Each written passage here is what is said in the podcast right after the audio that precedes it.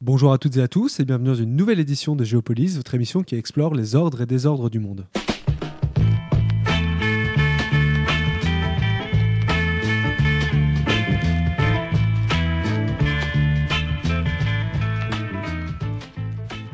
Bonjour Eric, aujourd'hui c'est en Turquie que vous nous emmenez pour cette émission euh, de Géopolis. Oui, bonjour Thomas, effectivement on part en Turquie hein, qui vit des heures difficiles alors que son économie fait face à une inflation euh, massive et inédite depuis 1998, euh, une inflation qui rend de plus en plus difficile les conditions de vie des, des Turcs. Sur un an, l'inflation a ainsi atteint près de 80% selon des chiffres officiels. Cette hausse des prix se déroule sur fond d'effondrement de la monnaie nationale, la livre turque qui a perdu là aussi en un an près de 55% de sa valeur. Une situation qui fragilise euh, le pouvoir de Recep Tayyip Erdogan à la tête de la Turquie depuis euh, presque 20 ans, on le rappelle. Oui, Thomas, à huit mois de la prochaine élection présidentielle, cette situation économique, euh, largement due aux errements de la politique euh, du président, la politique économique, fragilise son assise électorale et compromet ses chances de, succès lors des prochains scrutins. Le pouvoir euh, fragilisé de surcroît par de nombreux scandales est dénoncé pour son autoritarisme. Hein. Oui, Thomas, les, scandales de, corruption se sont multipliés ces dernières années au sein du pouvoir turc, non sans créer un certain émoi hein, dans, la, dans la société. Encore récemment, des accusations d'un chef mafieux accusant les hauts responsables responsables turcs de corruption ont créé la consternation dans, le pays. Et effectivement, beaucoup de Turcs euh, s'offusquent aussi hein, des multiples atteintes aux libertés, euh, notamment de la liberté de la presse, qui ont fait dégringoler la Turquie dans les tréfonds des classements internationaux. Hein. Une situation euh, très difficile, hein, Ulrich, cherche peut-être à masquer le pouvoir par un activisme tout azimut. Oui, Thomas, depuis le début de la guerre en Ukraine, le président turc déploie un activisme inédit sur le front diplomatique, gardant l'oreille à la fois du président russe, mais aussi du président euh, ukrainien Erdogan euh, cherche à jouer un jeu d'équilibre assez habile, continuant à fournir des drones à l'Ukraine tout en ne s'associant pas aux sanctions occidentales euh, face à Moscou. Une situation turque suit de très près Anan Lauer, qui est journaliste basé dans ce pays depuis 12 ans et qui travaille pour différents médias, dont Radio France et la RTBF. Elle vient de publier La Turquie d'Erdogan. Vous avez pu l'interroger sur cette question. On écoute l'interview, mais avant une pause musicale avec un titre du groupe Altingun.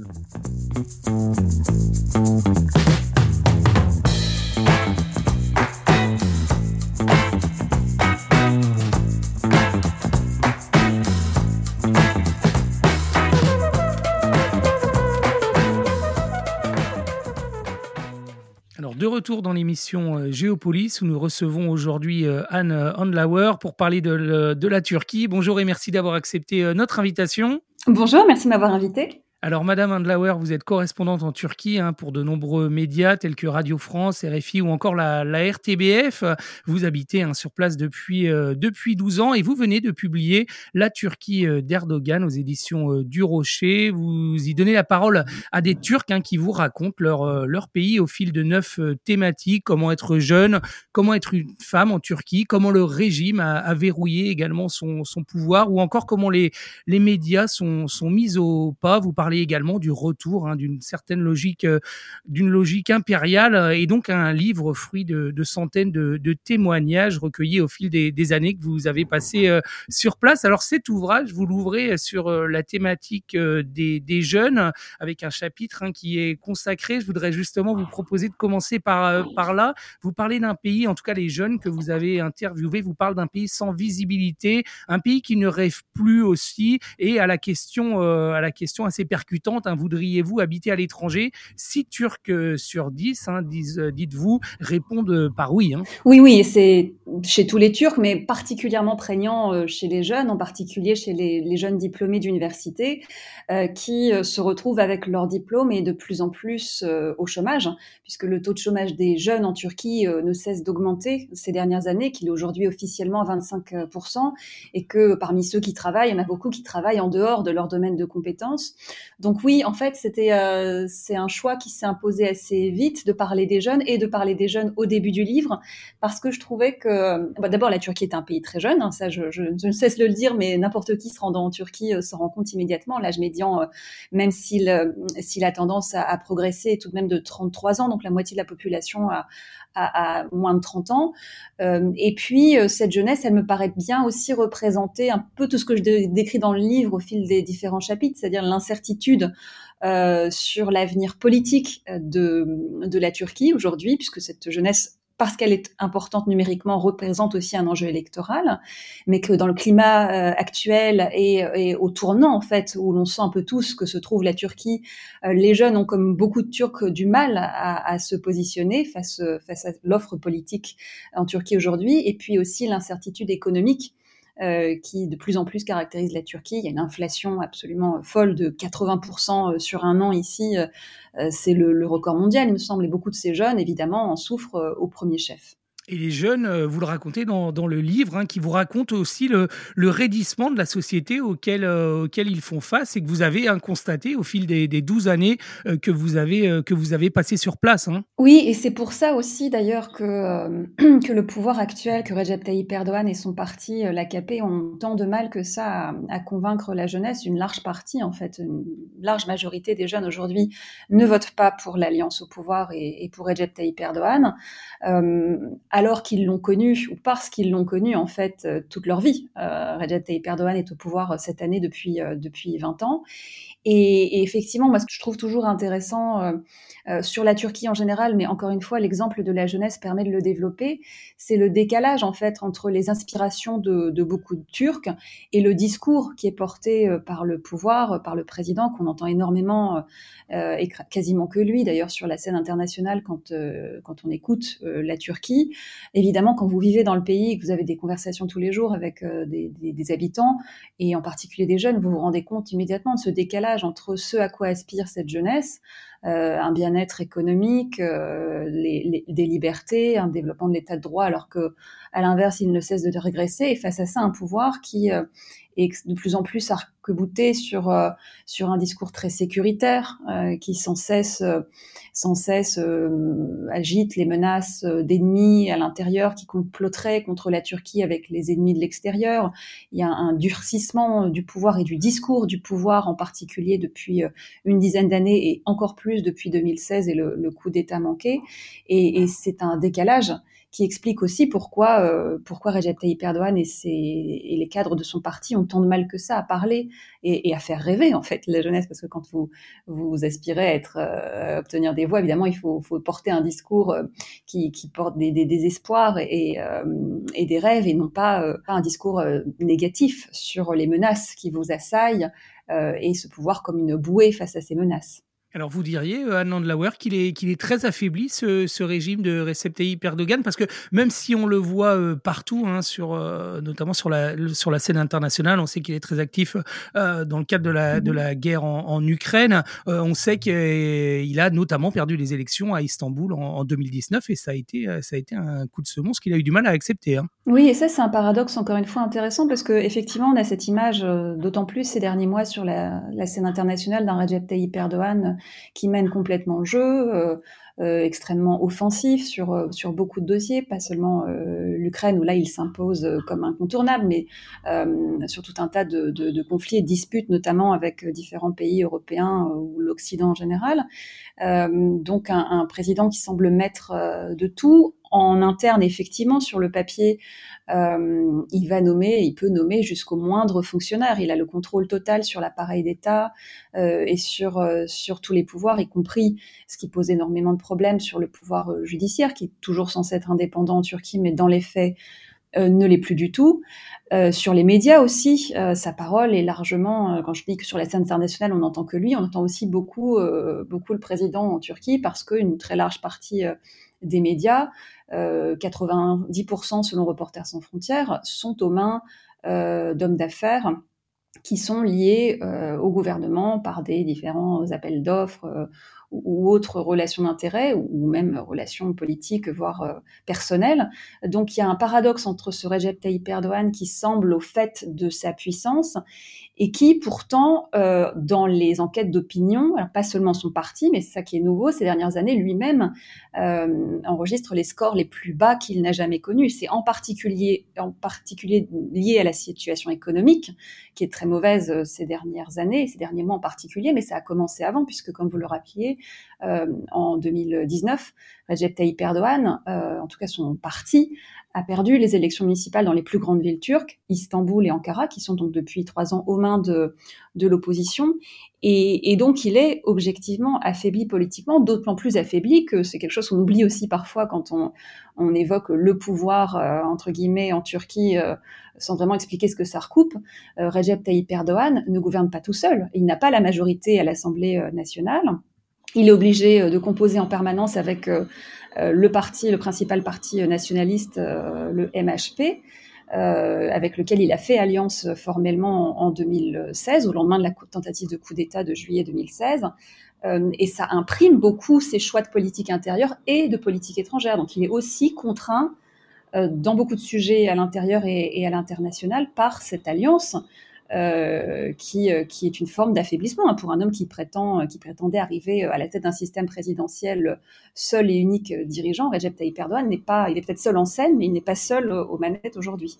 Et alors, Madame Andlauer, vous avez parlé hein, de, la, de, la, situation très difficile de, de, la presse en Turquie et au niveau des, des chiffres, hein, c'est assez stupéfiant cette, cette régression. Je crois que la Turquie est aujourd'hui classée par Reporters sans frontières 150e sur 180. Hein. Oui, et c'est une vraie chute, surtout quand on se souvient, euh, comme ça peut être mon cas, parce que c'est un pays que je suis depuis le milieu des années 2000, euh, de ce qu'était la, la, presse en Turquie euh, dans cette période, voilà, des années 2000, début des années 2000, où la Turquie euh, venait d'obtenir euh, l'ouverture des négociations à l'Union européenne, mais qui, sont toujours en cours, mais, euh, totalement au point mort. Euh, alors, ce que beaucoup des intervenants que, je rencontre dans le livre sur ce sujet de la liberté de la presse me disent, c'est que la, presse en Turquie n'a jamais été un modèle euh, d'indépendance et de liberté, qui a toujours eu des tentatives de, prise de contrôle, euh, euh, toujours eu de l'autocensure, voire de la censure. autrefois, c'était plutôt de la part des élites militaires, mais on n'a jamais connu en Turquie une, situation telle qu'elle est aujourd'hui sur la, liberté de la presse, où d'abord vous avez des journalistes emprisonnés. Euh, la Turquie, euh, cette dégradation remonte parce qu'en 2010, euh, je crois que c'est plus le cas aujourd'hui, mais la Turquie était la première prison du monde pour les journalistes euh, numériquement, en nombre de, journalistes emprisonnés. Et puis surtout, quand vous regardez l'offre euh, médiatique aujourd'hui, il y a, euh, c'est encore une chose que je souligne souvent, il y a des, médias euh, indépendants, principalement sur Internet, qui se sont créés, quelques journaux et télévisions d'opposition, mais alors vraiment ça se compte sur les doigts d'une main, qui arrivent à, subsister, mais alors avec des difficultés énormes, notamment financières, euh, une censure régulière de leurs programmes, euh, et, euh, et, et, puis pour les journalistes, les aspirants journalistes, un climat extrêmement difficile euh, où, où, la censure et l'autocensure règnent en général. Donc il y a vraiment un verrouillage euh, de la parole médiatique qui, de fait, a un impact, on veuille ou non, sur la société turque, sur son accès à l'information. Et, et, ça rejoint le sujet des jeunes, où les jeunes ne s'informent Bon, c'est le cas dans beaucoup de, de pays, mais euh, en Turquie particulièrement, quasiment pas du tout dans les médias traditionnels et se tournent beaucoup vers les, les réseaux sociaux. Et vous citez un journaliste, un Tunka Ogreten, qui est maintenant exilé en Allemagne, hein, je crois, qui, qui vous raconte qu'il est euh, aujourd'hui plus difficile d'être, euh, plus dangereux d'être journaliste, simple journaliste en Turquie, que le métier qu'il exerçait auparavant de journaliste de guerre. Hein. Oui, Tunca Ogreten, donc, qui toujours actif en Turquie, oui, fait cette comparaison que je trouvais très forte et j'ai dû lui demander de la répéter pour être sûr qu'il n'y avait pas de sa part une exagération. Il était euh, au début de sa carrière euh, reporter de guerre, beaucoup sur les terrains en, Syrie principalement. Et, il me semble, que, la façon dont il explique ça, c'est de dire que quand vous êtes sur un terrain de guerre, vous vous attendez, euh, voilà, le danger est partout, mais euh, vous arrivez à peu près à, prévoir d'où il peut venir, alors qu'en Turquie, euh, la ligne rouge, euh, elle est extrêmement euh, difficile à, évaluer et vous ne savez jamais si l'article que vous publiez le matin vous vaudra pas une convocation au procureur la semaine suivante pour, pour tout un tas de, de, de, charges. Code pénal turc regorge d'articles qui permettent de, comme ça de mettre au pas les journalistes, que ce soit l'insulte au président, euh, la propagande pour un groupe terroriste, voire l'appartenance à un groupe terroriste. Euh, par exemple, Tuja Eten a été jugé pour appartenance à plusieurs groupes terroristes concurrents. Euh, et ou, ou tout, récemment un, autre article qui est de plus en plus en vogue entre guillemets dans le code pénal pour, entre autres s'attaquer aux journalistes, qui est l'accusation de crimes de provocation à la haine et à l'hostilité d'une partie du peuple contre une autre. Euh, et, ça rejoint le sujet de l'indépendance ou la non-indépendance aujourd'hui des juges, qui évidemment va de pair avec cette baisse, cette agonie de la liberté de la presse en Turquie. Et pour les journalistes étrangers comme, vous, c'est facile de continuer à faire son, son métier convenablement? C'est objectivement par rapport à mes collègues turcs, c'est beaucoup plus facile, euh, j'ai l'impression. Euh, par contre, euh, là où c'est plus difficile, encore une fois, pour avoir connu cette évolution, d'abord c'est dans l'accès aux sources officielles, où il y a un, verrouillage aussi de la parole, même pas forcément officiel, mais au niveau des, cadres en fait du parti au pouvoir ou, de l'alliance au pouvoir entre ce, cet AKP et ce MHP où en fait la parole, encore une fois, est tellement centralisée que beaucoup des sources que j'avais euh, jusqu'aux années 2015-2016, aujourd'hui, hésitent à parler ou refusent euh, de parler ou, refusent de parler non, anonymement parce que bah d'abord parce qu'ils ce qu'ils disent peuvent peuvent être démentis le lendemain par Recep Tayyip Erdogan qui est quand même assez coutumier des, volte-face dans son discours euh, intérieur et extérieur, et puis aussi euh, une crainte pour, pour leur, avenir professionnel tout simplement. Donc il y a une, cet accès-là qui est de plus en plus compliqué. Et puis aussi, même si ça, reste totalement faisable, encore une fois beaucoup plus simple que pour mes collègues turcs, mais euh, aussi la, parole chez, ceux qu'on pourrait appeler les opposants, en tout cas ceux euh, qui votent pas forcément pour Recep Tayyip mais je vous parle là du Kidam dans la rue. Hein. Euh, c'est plus difficile, moi qui me promène avec un micro, travaillant beaucoup pour la radio, euh, voilà, d'obtenir des témoignages à visage et, non anonymement, parce que ben, on sait que quand même ce qu'on écrit, ce qu'on diffuse est, écouté et suivi. Et ces gens ont légitimement peur pour les suites qu'ils pourraient donner à leurs propos. Et encore une fois, si tout ça va pas être interprété par tel ou tel procureur comme une insulte envers le président ou pour des choses qui paraîtraient tout à fait innocentes, mais voilà, encore une fois, cette histoire de ligne rouge, euh, beaucoup euh, choisissent la prudence. Donc en ça, ça complique aussi le, travail ici, mais euh, encore une fois, sans commune mesure avec les menaces qui pèsent sur mes collègues turcs. Madame Andlauer, vous avez fait euh, référence aussi à un des gendres de, du président Recep Tayyip Erdogan. C'est vrai qu'on a l'impression qu'on gouverne un peu en, en famille, qu'il y a un clan hein, qui entoure, euh, qui encourt le, le, le, président, avec évidemment la, les accusations de, de corruption euh, qui, qui peuvent y être liées. ça, c'est quelque chose qui vous, qui vous remonte hein, dans, les, dans les interviews que vous avez pu faire avec, avec des Turcs. Il y a une, une lassitude hein, sur cette façon de gouverner aussi. Hein. Oui, puis c'est surtout en fait, euh, au-delà de la famille, euh, bon, Recep Tayyip n'a pas comme certains euh, dirigeants d'autres pays autocratiques nommé, été jusqu'à nommer son fils ou sa fille à tel poste à responsabilité. Mais effectivement, il y a une importance quand même de certaines figures de sa famille autour de lui. Donc, alors ce gendre-là dont je parlais à l'instant, Belat al qui est un peu maintenant euh, plus effacé depuis qu'il a perdu l'année dernière le, ministère, le ministère de l'économie, parce qu'entre-temps, après avoir été à l'énergie, il était passé aux finances. Euh, son autre gendre, lui, on en parle beaucoup également pour toute autre raison. Il est euh, l'ingénieur principal de la compagnie Baykar qui fournit ces fameux drones Bayraktar dans de plus en plus de pays à l'export. Et en ce moment, on en parle beaucoup parce qu'ils sont très utiles à l'armée ukrainienne face à la Russie. une de ses filles est une de ses principales conseillères, mais au-delà de, ces liens-là, euh, c'est surtout en fait à quel point Recep Tayyip Erdogan euh, gouverne désormais entouré d'un très petit nombre de conseillers, entre guillemets. En fait, on ne sait pas vraiment euh, qui pèse aujourd'hui réellement sur les décisions que prend Recep Tayyip Erdogan.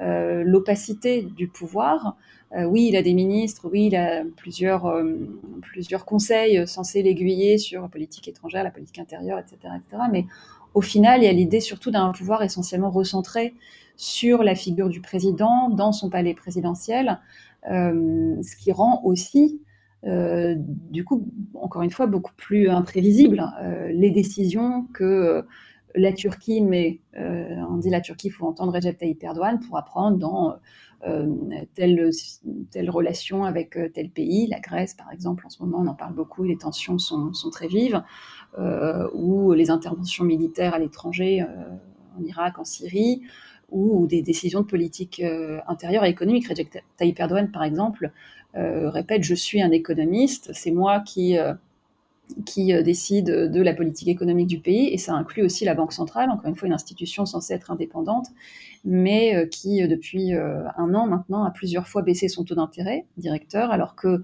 les banques centrales, la plupart des banques centrales dans le monde font exactement l'inverse face à l'inflation actuelle. Recep Tayyip lui, assure que c'est l'inverse, que les taux d'intérêt élevés provoquent l'inflation, et il décide que ce sera comme ça et que les, taux d'intérêt continueront d'être euh, baissés, et la Banque centrale et son gouverneur euh, sont des, des, hommes de papier, en fait. Donc c'est plus ça que ça, ça montre, un pouvoir euh, extrêmement centré, centralisé, recentré autour d'une seule figure, celle du président. Alors le, le, président sur la sur la scène internationale, on le voit là, il est euh, il est très actif sur euh, sur le, le la question du conflit euh, en Ukraine. On peine à suivre un petit peu le, le positionnement d'Erdogan dans ce conflit. On sait que la Turquie fournit des armes à l'Ukraine, mais ne s'est pas associée aux sanctions européennes et de l'OTAN mm-hmm. contre la Russie. Continue à dialoguer avec avec Vladimir Poutine. Ils se sont rencontrés à de fréquentes reprises les dernières les, les dernières semaines Comment est-ce que vous qualifieriez la, situation et, comment est-ce que la population elle, suit euh, cet engagement euh, d'Erdogan dans le conflit? Mhm. Oui, bah vous, avez bien résumé en fait euh, ce qu'est aujourd'hui la politique de la Turquie, la position de la Turquie, donc de Recep Tayyip Erdogan vis-à-vis de ce conflit. c'est pas une neutralité au sens où la Turquie voilà se laverait les mains de ce qui se passe sans euh, tenir un discours pro, euh, totalement pro-ukrainien ou totalement anti-Russie. Recep Tayyip Erdogan, lui, parle de politique de l'équilibre. Euh, et, euh, et, de fait, il faut reconnaître quand même que ça lui a permis de jouer jusqu'ici les médiateurs, alors avec assez peu de résultats, mais quand même un résultat important cet été qui a été cet accord sur la reprise des exportations de, de céréales ukrainiennes, qui a été négocié à Istanbul avec les Nations Unies, mais c'est Recep Tayyip Erdogan principalement qui a été l'artisan de ces discussions. Euh, donc, euh, dans le discours euh, de Recep Tayyip Erdogan, cette politique, entre guillemets, encore une fois, d'équilibre, est ce qui lui permet de faire avancer les choses et ce qui implique de ne pas se couper ni de l'Ukraine avec laquelle il a de très bonnes relations, en particulier le président Zelensky depuis longtemps, depuis son élection, et puis de l'autre côté avec Vladimir Poutine qu'il côtoie depuis une vingtaine d'années, qu'il rencontre très régulièrement. mais il euh, faut pas croire non plus, même si évidemment c'est présenté comme ça dans les médias qui lui sont acquis, que c'est une politique, enfin que Recep Tayyip Erdogan a cette position-là parce qu'il serait euh, qu'il aurait compris quelque chose que les autres et les occidentaux en particulier n'auraient pas compris, ou qui serait un génie des relations internationales euh, ou, autre. Recep Tayyip Erdogan agit aussi comme ça parce qu'il est contraint en fait d'agir comme ça.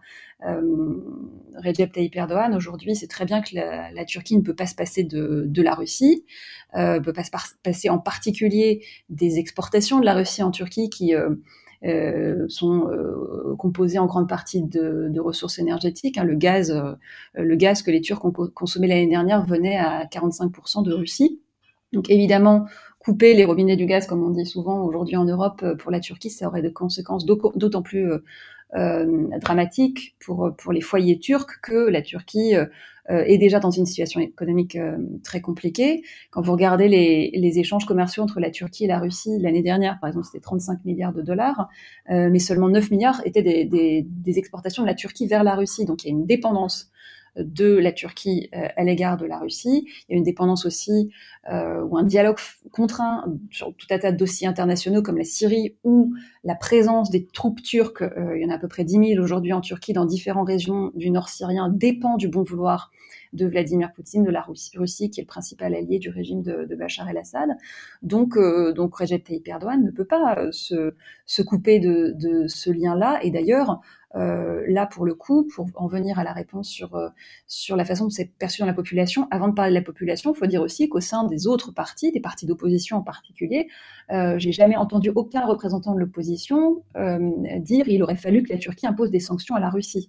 Euh, ils ont tous à la fois cet aspect, cet aspect en tête très pragmatique de la Turquie économiquement ne peut pas se passer de, la Russie, mais aussi une certaine méfiance à l'égard de de l'Occident et de, des décisions que les différentes institutions occidentales, dont la Turquie est membre pour certaines comme l'OTAN, euh, prend dans cette guerre en Ukraine. Et au sein de la population, cette position turque d'équilibre est largement approuvée, y compris au sein de, l'opposition. et je dirais même que euh, s'il y a un soutien unanime à, l'Ukraine et aux Ukrainiens et aucun doute dans l'esprit de la plupart des Turcs sur qui est l'agresseur, qui est l'agressé, il y a aussi toujours ce mais sur euh, qui intervient très vite sur les Occidentaux qui euh, auraient provoqué la Russie.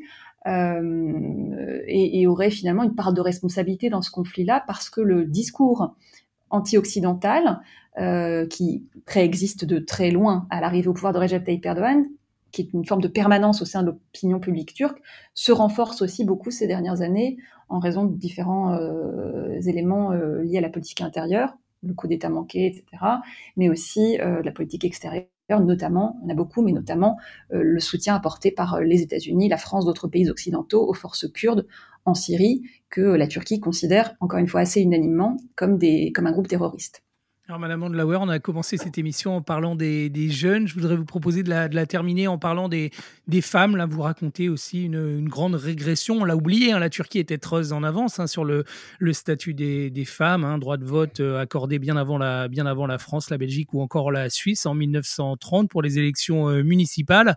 Alors aujourd'hui, c'est euh, un tout autre, une toute autre situation qu'on découvre en vous lisant celle notamment où il n'y a que 3% des mairies qui sont tenues par des, femmes et un taux, un taux d'emploi euh, aussi très, très faible. Hein. Je crois qu'on est à, à, peu mmh. près 25% pour les, euh, pour les mmh. femmes en Turquie. Hein. Oui, moins de 30% des femmes qui travaillent et qui ont aussi beaucoup souffert euh, de, la crise économique des dernières années, aussi de la crise du Covid. et oui, oui, c'est quelque chose que je trouve encore une fois assez paradoxal et aussi assez méconnu s'agissant de la Turquie, parce qu'évidemment, parle beaucoup et a raison, hein, de ce discours qui se durcit, euh, comme il se durcit dans beaucoup de thèmes du pouvoir vis-à-vis euh, euh, des femmes, au sens où la femme est toujours ramenée à sa position au sein de la famille. la femme doit être une mère, une mère en puissance. Et si Recep Tayyip Erdogan prétend très régulièrement que son parti a facilité l'accès des femmes au marché du travail, ce qui est faux quand on regarde les chiffres, mais en tout cas, il n'y a pas un discours officiel de dire que la femme devrait rester à la maison. Mais d'un autre côté, il y a ce discours quand même très revendiqué que la femme euh, est d'abord une mère, euh, ce qui implique un rejet total sur certains de certains thèmes comme euh, l'avortement qui est pourtant euh, légal en Turquie depuis le début des années 80 mais que Recep Tayyip Erdogan a tenté à plusieurs fois de de réduire euh, et, euh, et, pour les femmes turques, et en particulier les, mouvements féministes en Turquie, qui ont pris beaucoup, beaucoup d'ampleur ces dernières euh, années, euh, là, pour le coup, se retrouvent vraiment à devenir des cibles euh, du pouvoir politique, à être présentés sans cesse comme, encore une fois, des ennemis de l'intérieur, des ennemis de la famille turque, accusés de rejeter la maternité. Donc c'est toujours cette image de, de, la femme ramenée à son rôle euh, au sein de la famille, et puis euh, et puis la tendance à euh, mettre dans un même paquet les luttes féministes, les luttes des, des, LGBT, gays, lesbiennes, trans, qui ont aussi beaucoup de plus en plus de voix en Turquie ces dernières années, mais qui du coup se retrouvent à être des cibles beaucoup plus euh, fréquente du pouvoir politique. Il y avait par exemple le week-end euh, dernier une grande manifestation anti-LGBT à Istanbul à laquelle plusieurs milliers de personnes ont participé avec l'appui officiel des autorités, alors que parallèlement la Gay Pride a été interdit depuis 2015. Et là, il y a clairement une régression parce que la Gay Pride se tenait. Moi, j'ai connu des Gay Pride où il y avait plusieurs dizaines de milliers de personnes, euh, fin des années 2000, début des années 2010. Aujourd'hui, depuis 2015, systématiquement, cette manifestation-là, cette marche des fiertés est interdite. De même que sont interdites systématiquement désormais toutes les manifestations euh, féministes. Euh, donc il y a, y a, aussi un durcissement vis-à-vis de ces, ces groupes-là qu'on présente comme des marginaux, euh, et, euh, et, qui ont un impact aussi sur euh, forcément sur le, le, les débats dans la société. Je trouve toujours intéressant de voir à quel, point les choses sur le terrain continuent d'avancer. Il y a de plus en plus de femmes qui sont engagées dans ces mouvements-là. Euh, elles sont de plus en plus nombreuses quand il y a des manifestations. Et de l'autre côté, ce durcissement, peut-être justement parce que le pouvoir sent qu'elle représente une menace à son discours euh, et, euh, et, c'est quelque chose qui sera très aussi en évidence au moment de la campagne pour les élections euh, de l'année prochaine qui devrait avoir lieu. alors, juin 2023, c'est la date officielle, mais on parle de plus en plus du fait qu'elles seront avancées au mois de mai. dans tous les cas, il reste 7 ou 8 mois et le sentiment pour beaucoup de franges de la société que vraiment la Turquie aujourd'hui est un tournant. Eh bien, je vous remercie euh, très chaleureusement, hein, de l'avoir d'avoir bien voulu revenir hein, sur cette situation de la, la Turquie hein, après euh, dans, ces, mois qui précèdent l'élection de, l'année prochaine. Je recommande chaleureusement donc la lecture de votre, ouvrage, La, Turquie d'Erdogan aux éditions euh, du, Rocher. Et puis, je vous remercie encore d'être intervenu sur, nos ondes. On suivra cette situation très attentivement. Et donc, on peut vous écouter sur les différents médias sur lesquels vous intervenez, Radio France, RFI, RTS ou encore RTBF. Merci encore.